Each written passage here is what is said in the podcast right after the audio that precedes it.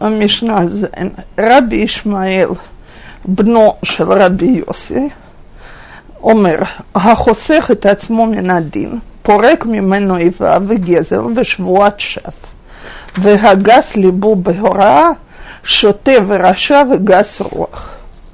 Раби Ишмаил, сын Раби Йоси, говорит, тот, кто отводит себя от суда, так он снимает с себя враждебность и грабеж и лжеклятву. А э, тот, кто легко готов судить, так он дурак, злодей и хам, гасруах. То давайте разберемся, кто, что, за что и так далее. Во-первых, давайте укажем, что есть мецва шофтим вешотрим титен бекол шареха. Есть мецва назначать судей и охранников и полицейских в каждом городе. Так, так э, здесь вдруг предлагают человеку бежать от такого назначения. И толкователи это объясняют несколькими путями. Первое – это когда есть кто-то другой, кто знает больше тебя, так не рвись ты демонстрироваться и быть судьей. Оставь это кому-то другому. Второе мнение говорит, что лучше быть не судьей, а тот, кто разрешит этот конфликт между людьми путем компромисса. Почему? Три довода и для того, и для другого. Первое. Человек, который, значит, берется судить, о, ему угрожает враждебность того человека, против которого он решил дело – так? Поэтому, если он судить не будет, а сделает компромисс, это отпадает. Второе. Гезель. Судья может... Э, грабеж. Судья может решить неправильно и присудить кому-то, что ему не положено – Таким самым образом ты как будто ограбил вторую сторону. Теперь, если люди пришли к компромиссу, тут взаимное согласие, так? То есть этот готов платить, этот готов уступить, обошлись без суда. И третье, лжеклятву. Часто на суде, когда по определенным галахот нету доказательств, судья присуждает одного из э, двух сторон поклясться. То есть, скажем, э, я сейчас не могу, это действительно конкретные случаи, но, скажем, человеку нету свидетелей, что брали деньги у него, так? Второй говорит, что он брал, но меньшую сумму то есть, что называется, моде бамикцат, признает хотя бы немного. Так? Если есть расписка, но нет свидетеля. Расписка это как свидетель, поэтому всегда говорят свидетели. Это ты сам подписался, расписался и так далее. Поэтому всегда говорят, кстати, чтобы без расписки не одалживали деньги и не брали деньги, потому что Э, потом куча неприятностей бывает, даже когда это близкие родственники.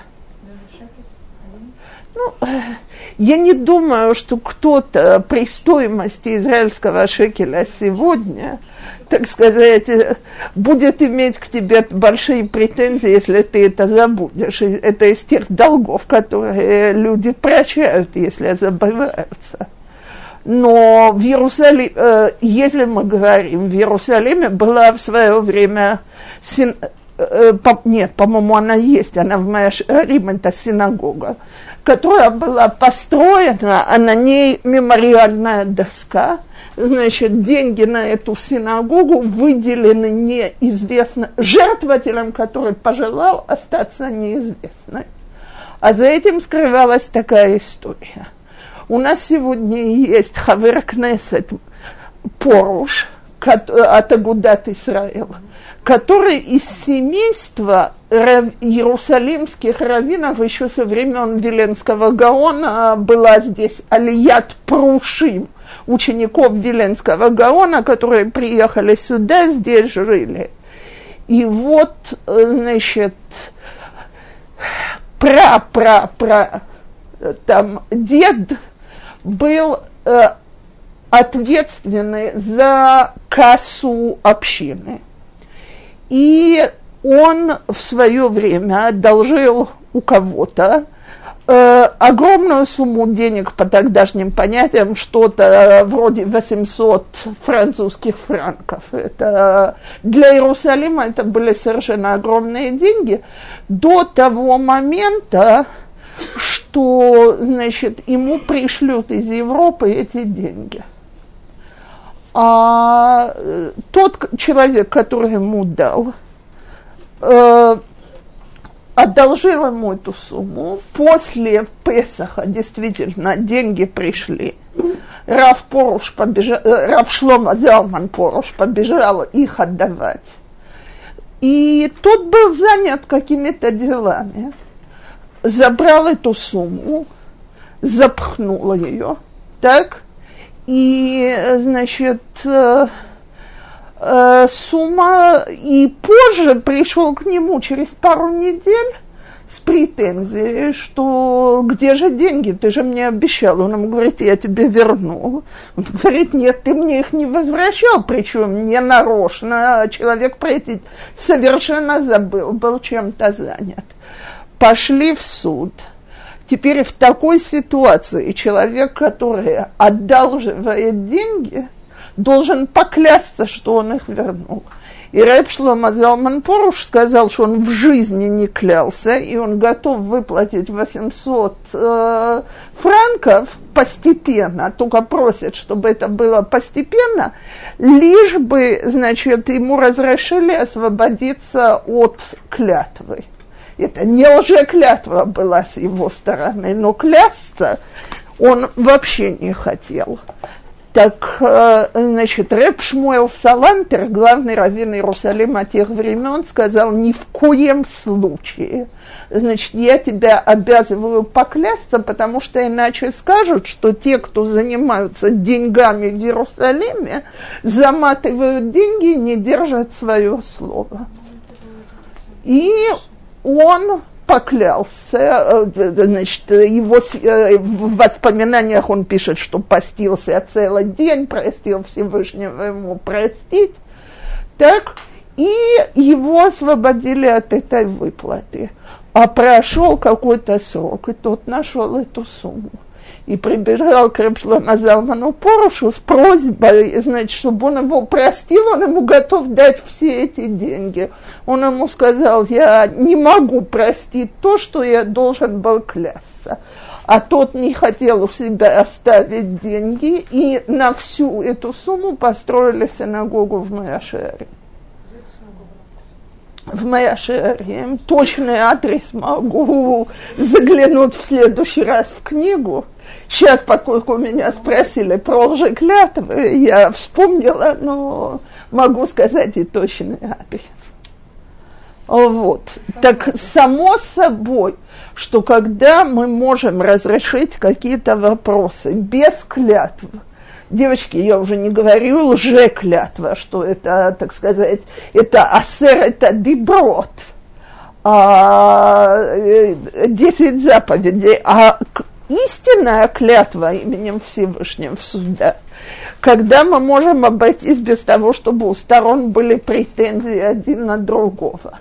И когда мы можем, э, так сказать, сэкономить всякие конфликты, то всегда лучше, чтобы это был не суд, а мирно договориться вне суда.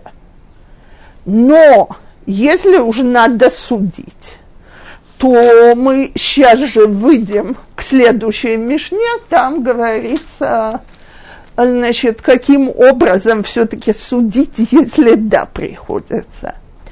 Во всяком случае, в этой же еще Мишне Раби Ишмаил добавляет, что человек, который охотно готов судить, Это обычно свидетельствует о том, что у него нет недостаточно глубоких знаний, а поэтому он дурак. Так? Э, он злодей, потому что ему все равно, или он доведет кого-то друг, или он рассудит что-то неправильно, и он газруах, он грубиян, раз он вообще готов за это браться, если только нет, если есть кто-то более важный, более знающий и так далее. То есть, всегда, несмотря на то, что быть судьей – это вроде важное положение, постарайся освободиться от этого.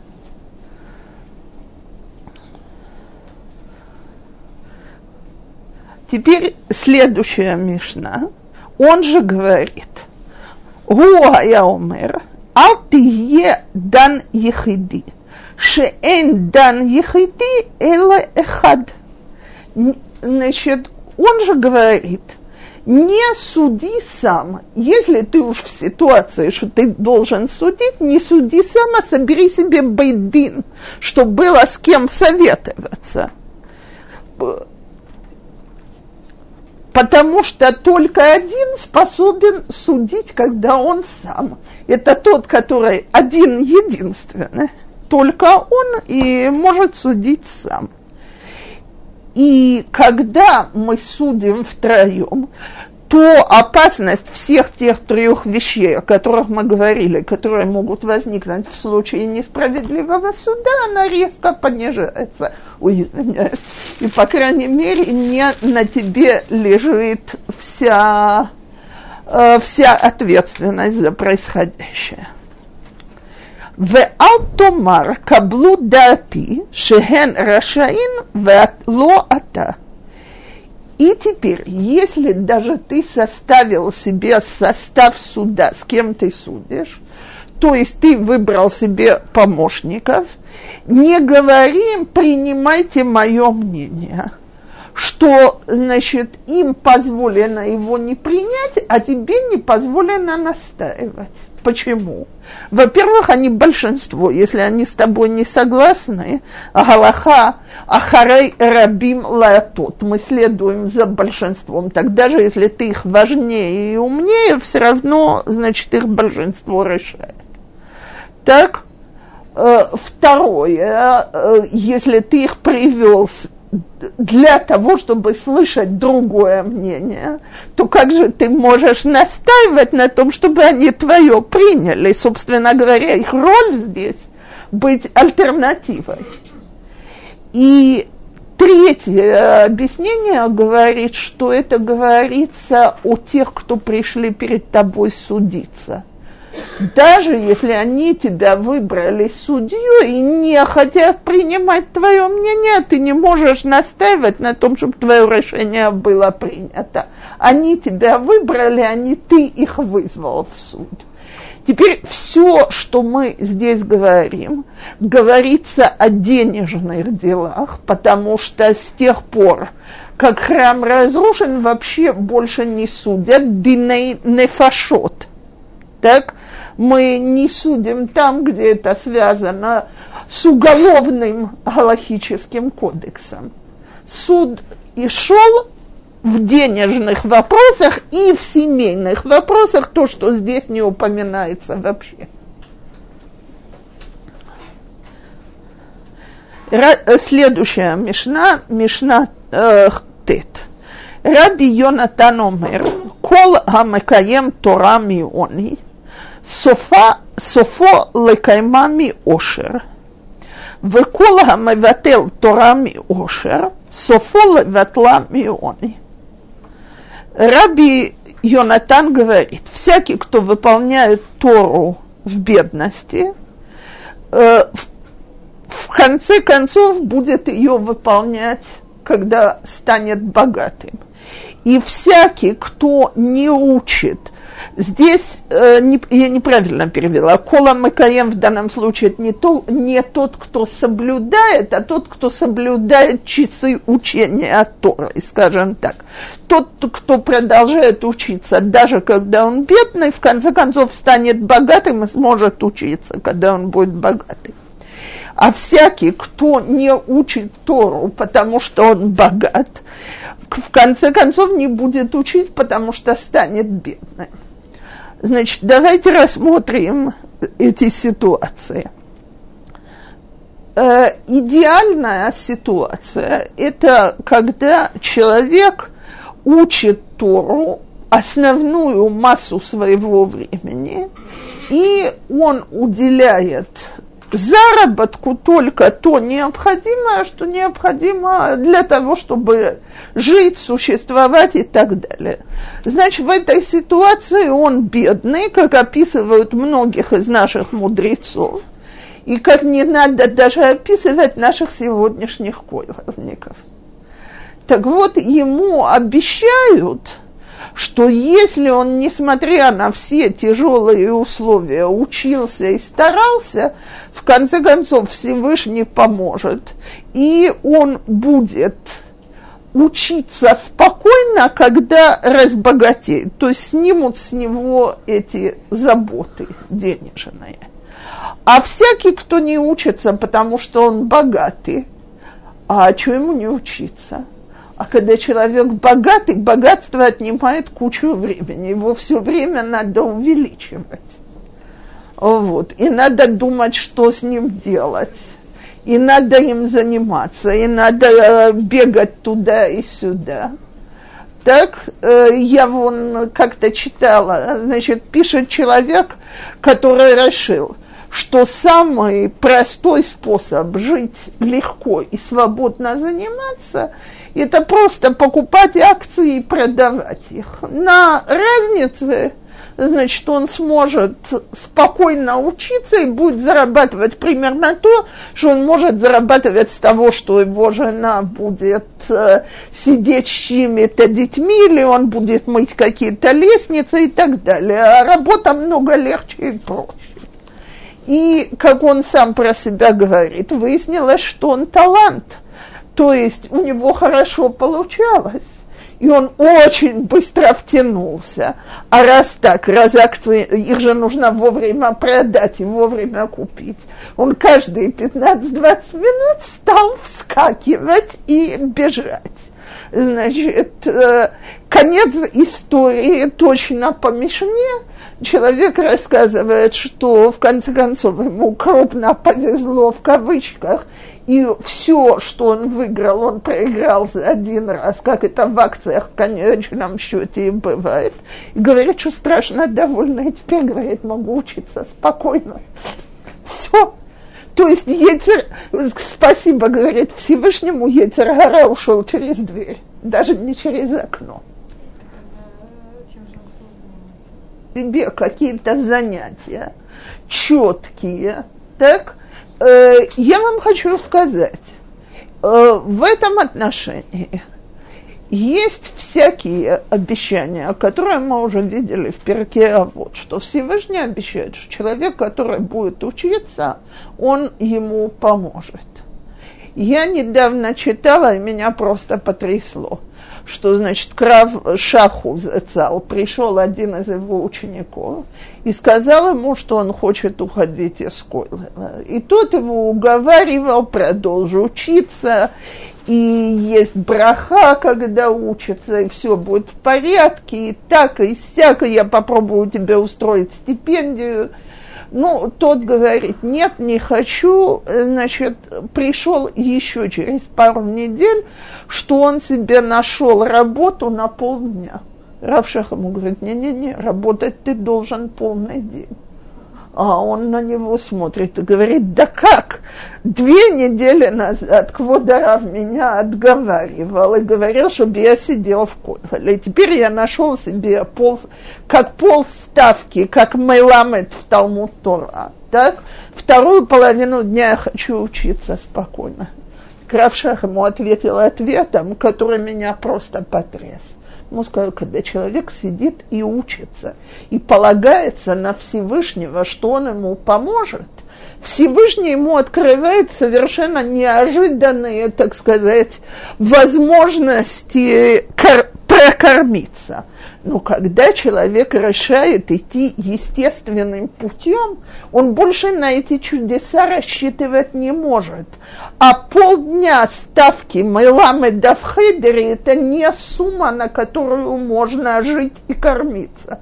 Поэтому изволь теперь найти себя на вторую половину дня что-то, и будешь вечером ходить на какой-нибудь урок.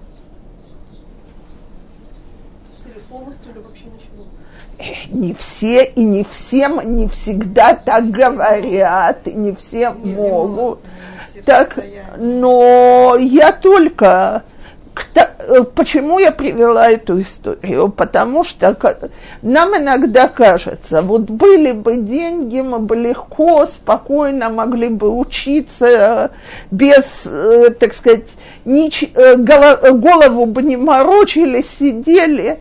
Очень Нисайона Ошер, испытание богатством в этом отношении, оно ничуть не легче, чем испытание бедностью.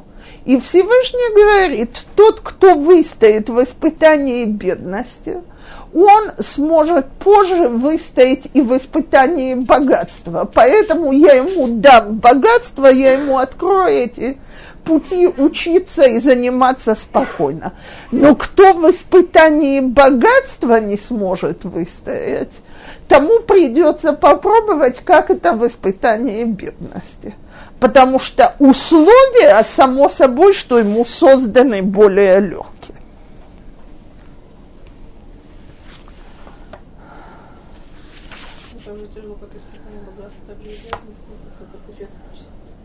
Где, во-первых, само собой, что каждому свое. Во-вторых, так сказать, человеческим разумом кажется, э, знаете, э, я не могу сказать, что есть люди, которым э, предлагали рабаным Бирката Ошер, благословление богатства, и они говорили, спасибо, не надо, не лезем даже в эту историю. Почему? Потому что человек боится этих денег. Реб Арье Левин зацал когда-то, значит, э, спросил одного из своих учеников, или тот играет когда-нибудь в лотерею. Он ему сказал, а нет, говорит, я все равно не выиграю. А Рабар Левин ответил, вот и я не играю, потому что боюсь, что выиграю. Услышал это еще один человек, этот разговор там же в синагоге. И прибежал к нему и говорит, я, говорит, прекрасно понимаю, Шарабарья хочет оставаться бедным, это его выбор, его право. Но у меня, говорит, сидят четыре дочки на выдание, а дома ни копейки. Может ли раб для меня купить лотерейный билет? Ребарья ему ответил, пойди купи сам, принеси, я тебе его благословлю. И его билет выиграл. Так что вопрос, для чего нам нужны деньги, зачем нам нужны деньги, девочки, швыряться, если они к вам приходят, не надо. У кого они лишние, я забрать.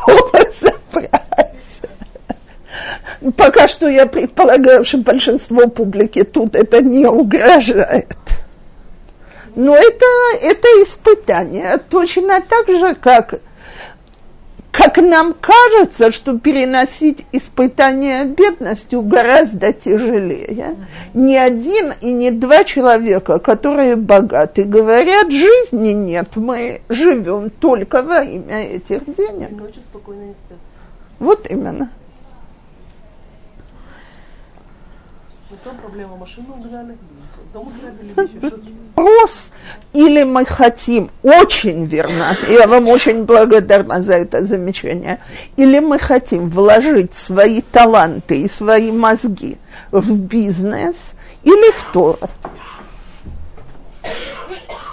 Потому что совершенно ясно, что на обе области человека в общем не хватает я просто видела в Хайфе, что есть очень много людей, что просто, э, может быть, это мое мнение или что, что мне идти в армию или идти работать, э, идут учиться как И и я думаю, что от меня это слышали ни раза, ни два. И я это говорю, поскольку тут сидят еще очень многие, кто не замужем, и даже те, кто замужем, часть еще очень молодые.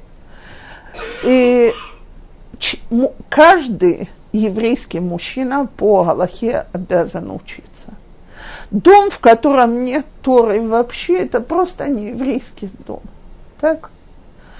Э, насколько человек способен учиться, насколько он готов себя этому посвящать, это уже другой вопрос.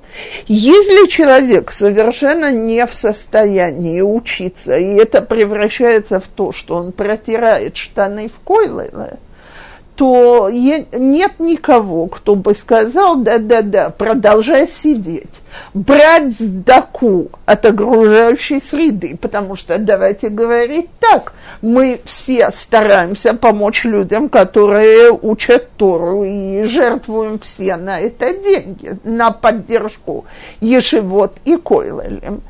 Так если человек честно сидит и учится, и я сейчас вообще не говорю о талантах и достижениях, потому что Всевышний не требует от всех быть э, э, Раби Акива с точки зрения талантов, так?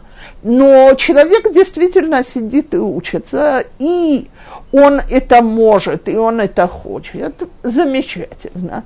Если это протирание штанов – и питье кофе, и прогулки по Койлелу, и все мозги заняты тем, какой, какая акция поднялась, а какая опустилась, и какую, какие машины сейчас на рынке и так далее. Понятно, что гораздо лучше, чтобы человек шел работать и занимался бы час-два в день, и на этом бы, так сказать, выполнял свои обязанности в отношении Всевышнего но э, человек, который готов делать усилия, я вам хочу сказать, я не знаю ни одного человека, который не должен для этого делать усилия, потому что учить Гмару – это не то, что мы с вами сидим и сказки рассказываем, извините, так это сидеть и ломать голову.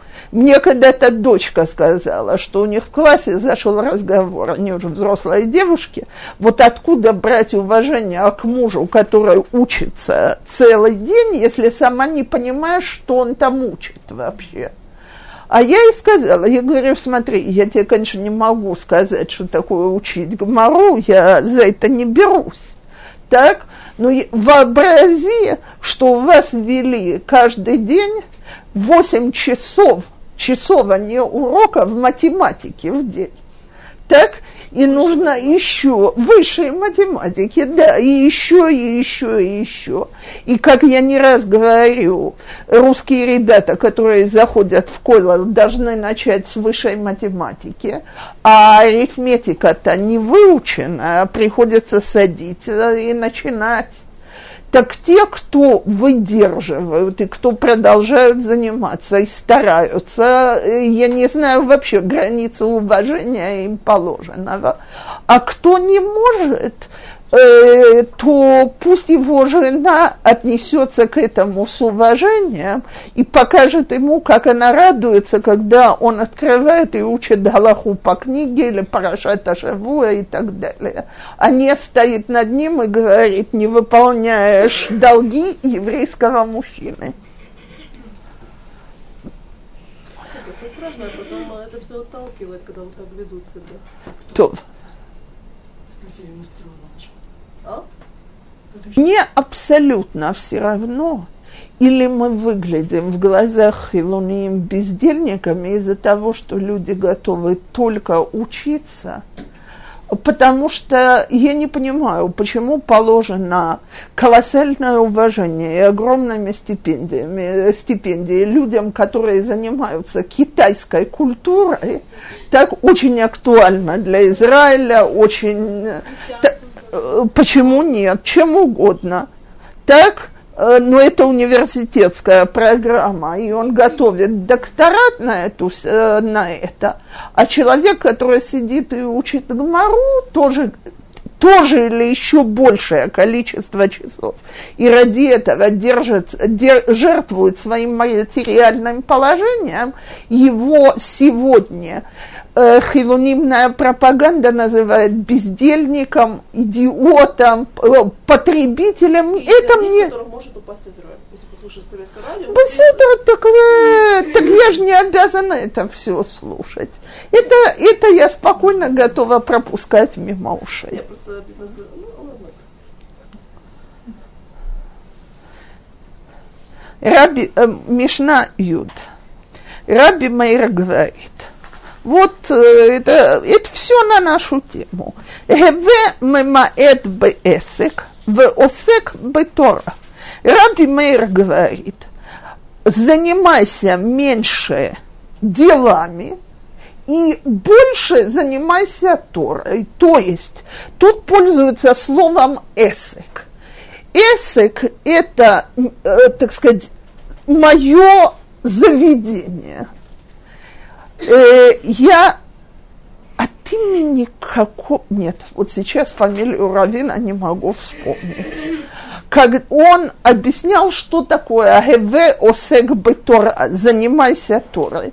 Это один из глав Койлали здесь в стране, который поехал собирать деньги за границей на свой Койлал. И, значит, ему назна... э, приехал в Мексику, а ему сказали обратиться там в одну очень богатую семью, где э, глава семьи жертвует огромные суммы на тех, кто готовы учить Тору. Значит, он приезжает к виллу, в вилле его впускают с огромным почетом, кормят, поят, но говорят, что хозяина еще нету, вернуться часов в 8-9. Берет такси, 8-9 приезжает, хозяина еще нету, вернуться в 11. На этом этапе он говорит, в 11 это уже как-то неудобно. Ему говорят, да, вы правы, действительно некрасиво, мы вас третий раз гоняем. Значит, мы звоним ему туда, он там поезжайте к нему на, на завод. Так, э, значит, он приехал, 11 часов ночи. Тот ему открыл дверь, впустил его с огромным почетом, выпустил колоссальный чек.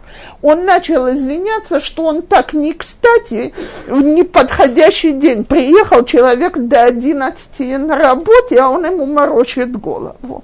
Рав, Рав начал извиняться. А он ему говорит, не-не, я так каждый день. Он на него смотрит, говорит, что? Каждый день? Человек должен жить своим делом. Так он вернулся и сказал, что деньги, которые он там в Койлале получил, для Койлала получил, это было хорошо. Сумма была большая, но он получил гораздо больше от этой фразы, которую тот сказал. Человек должен жить своим делом. Так если мы Тору превращаем так, как тут сказано, в осек бы Тора, человек живет своим делом. И так мы видим Рабаным в Гдоле Израиль. Так тогда, так сказать, этот эсек процветает. Когда Тора это что-то дополнительное у нас, а? это главное, то, то, соответственно, и отношение к вещам, оно такое. Так вот, я, кстати, хочу подчеркнуть, что Раби Мейр говорит «Хеве мемаэт беэсек», то есть немного занимайся своими делами и много Торы, но не предлагает не заниматься делами. Так? Э, то есть вернемся к Мишне с прошлого урока, если нет муки, нет Торы.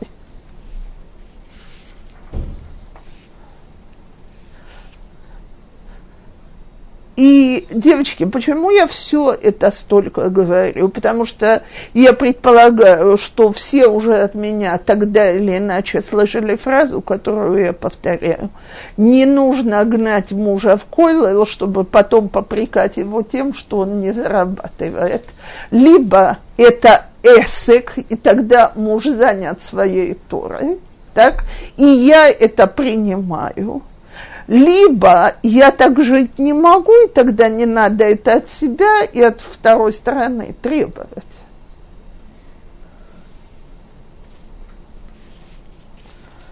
והווה שפל רוח בפני כל אדם.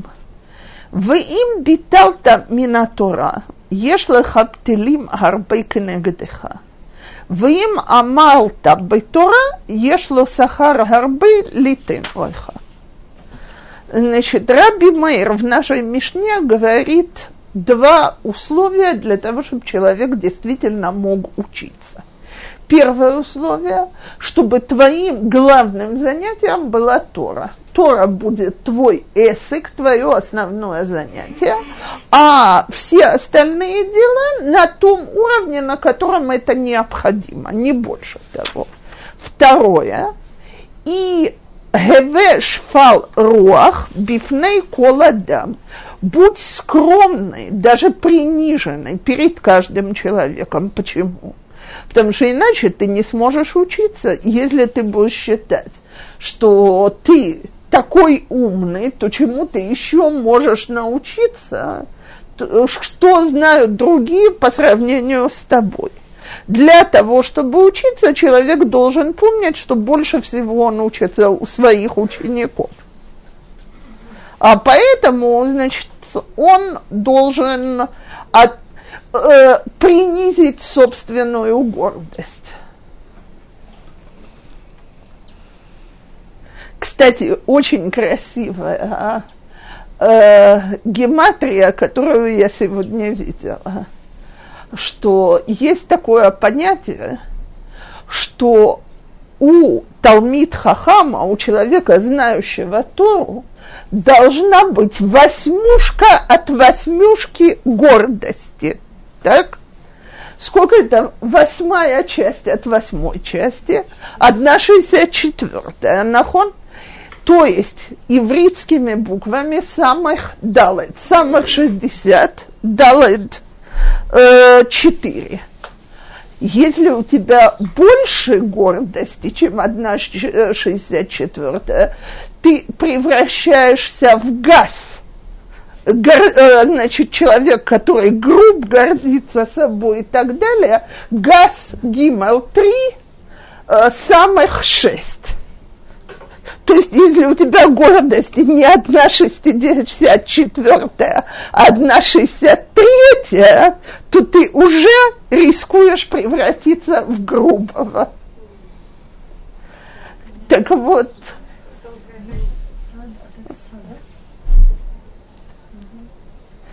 может чему-то научить, слову, выражению хорошей мысли и так далее. И вот именно, и не только открыть уши, для того, чтобы можно было учиться, необходимо относиться к другому с уважением, потому что иначе мы просто не вслушиваемся в его слова. И теперь вторая часть нашей Мишны. Если ты им битал тамингатора. То есть, если ты попусту не учился, ешь лехап телим арбейканегдеха. Всегда окажется, что есть много причин, по которым ты не можешь учиться. И, так сказать, Всевышний тебе всегда подаст дополнительные причины.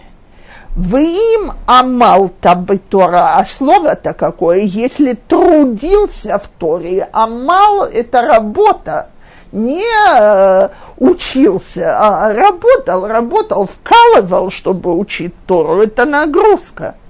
Ешло сахара горбы литен леха. У Всевышнего есть много награды, чтобы дать тебе.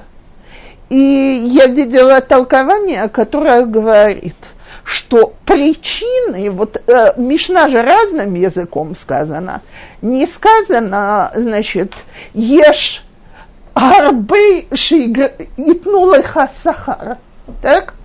Э, то есть нет, э, в первом случае было сказано, есть много причин, которые тебе будут мешать учиться, а во втором, значит, у Всевышнего много награды. Это вроде не параллель.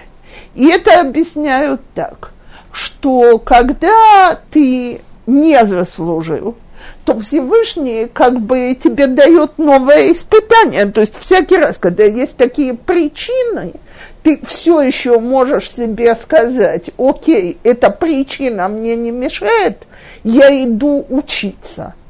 То есть это не то, что Всевышний делает так, что у тебя пропадает желание учиться, способность и так далее. Тебя не наказывают тем, что отрывают тебя от Торы до конца. Тебе только говорят, что если ты сам ленишься, то тебе дадут много причин для этого. А вот если ты стараешься, тогда сам Всевышний обещает за это награду. Как мы уже сказали, награда это, так сказать, э, не материальная, а то, что сахар мецва мецва. То есть тебе в следующий раз легче учиться, желание возникает и так далее на, награждают за усилия. Между прочим, это единственная честная школа на свете. Потому что, как преподавательница в школе, я часто сижу и думаю, вот я про эту девочку знаю, что она сидела и учила на контрольную 4 часа, 6 часов, 8 часов. А контрольная, в конце концов, э, так сказать, э, ниже средней, скажем так, мягко говоря. А рядом сидит кто-то, кто вообще на уроке лежала себе удобненько. Я не имела тебя в виду. Так. Вот. Но, э, значит, э, подремывала и так далее. Но у нее прекрасная слуховая память. Оно человек на автомате потом может выдать весь материал. Пробежалась глазами пять минут подготовки. За контрольную я ей обязана ставить сто, так она старалась. А этой моей старательной ученице, дай бог, 60. Но у Всевышнего это не так. Он обещает – что он в первую очередь взвешивает не нашу слуховую память, не наши способности и таланты, потому что он сам их и дал, так, так за что же нас награждать, а меру наших стараний в учебе, в выполнении мецвод и так далее. Слегка я в этот час обычно не преподаю, когда я должна остановиться. 15, 5, 15, сколько? Сравнительно понятно, поэтому давайте. Ну. Мишна Юдалев, Раби Элиезер бен Яков говорит, Хаосе мицва ахат, конело проклит ахат, вегаовер авера ахат, конело категор ахат. Чува вемасим товим, китрис бифней пуранут. רבי יוחנן הסנדלר אומר, כל הכנסייה שהיא לשם שמיים, סופה להתקיים, ושאינה לשם שמיים, אין סופה להתקיים. Раби Элиезер бен Яков говорит, делающие, каждый, кто делает одну мецву, создал себе одного защитника. Каждый, кто делает э, один грех, создал себе одного прокурора. Чува в Масим Товим, они как чува и добрые, э, раскаяние и добрые деяния, они как занавес перед несчастьями. И э, мы все верим, что каждое деяние, которое мы делаем, взвешивается – с первой частью все понятно. Так сказать, человек создал себе э, достаточное количество добрых деяний, которые на том свете за нем будут, о нем будут свидетельствовать как его адвокаты. И, к сожалению, мы создаем себе также и прокуроров. Вопрос, каким образом чува нас спасает от этого – то есть э, нагр... э, согрешил, согрешил, а значит потом можно сделать ручкой и уйти от этого. То есть давайте самый простой пример. Я, значит, перехожу улицу не по правилам уличного движения не дай Бог, не я, кто-нибудь, э, так не дай Бог, наезжает машина, сбивает человека с ног, скажем, он очень легко отделался, только хорошими переломами, несколько месяцев в больнице и так далее, мелочи жизни, учитывая, чем это могло окончиться – Теперь, лежа в больнице с гипсом и переломами, человек скажет, я ужасно раскаиваюсь, что я переходил дорогу неправильно. Кстати, у меня нет ни малейших, сомне... малейших сомнений в искренности его раскаяния. Так, э, но я ни разу не видела, что после того, чтобы человек это так искренне обдумал, он, э, значит, мог бы вскочить с постели, ему бы сняли гипс, и он немедленно мог бы вернуться к нормальной деятельности. А вот Всевышний обещает нам, что когда мы делаем чуву, раскаяние, то, собственно говоря, срастаются наши духовные руки и ноги, и наше состояние, оно как будто мы не грешили, а если мы об этом еще и искренне жалеем, то даже выше, чем оно было раньше. И, собственно говоря, считается, что чува раскаяние. Это один из чудес сверхъестественных, которые Всевышний дал, дал человечеству потому что, в принципе, так сказать, это не предусматривается. Есть мидраж, что спросили, э, спросили мудрость. Э, что будет с грешником? Ну, мудрость, кто ее символизирует? Шломо Амелех, царь Соломон.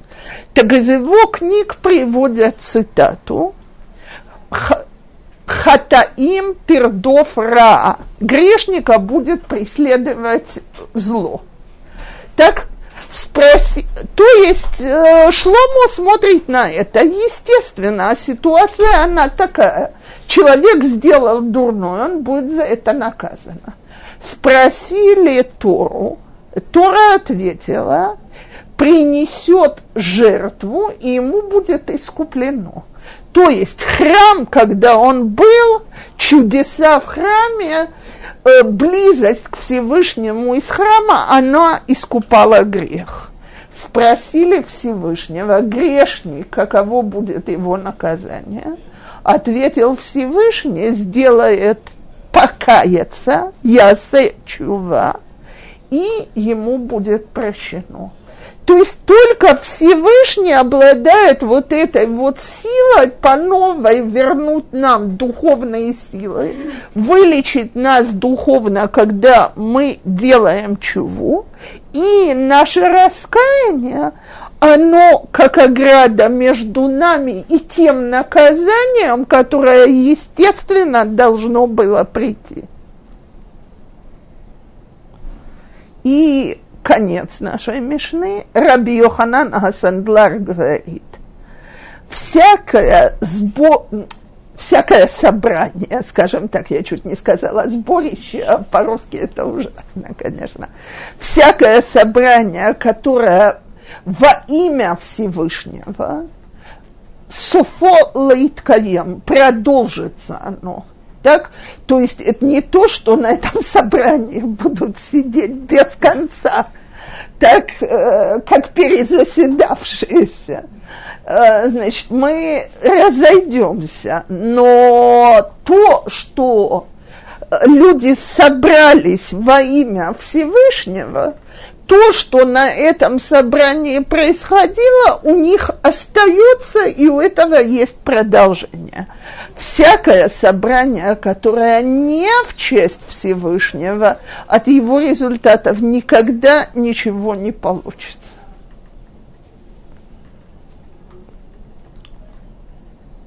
То, я так понимаю,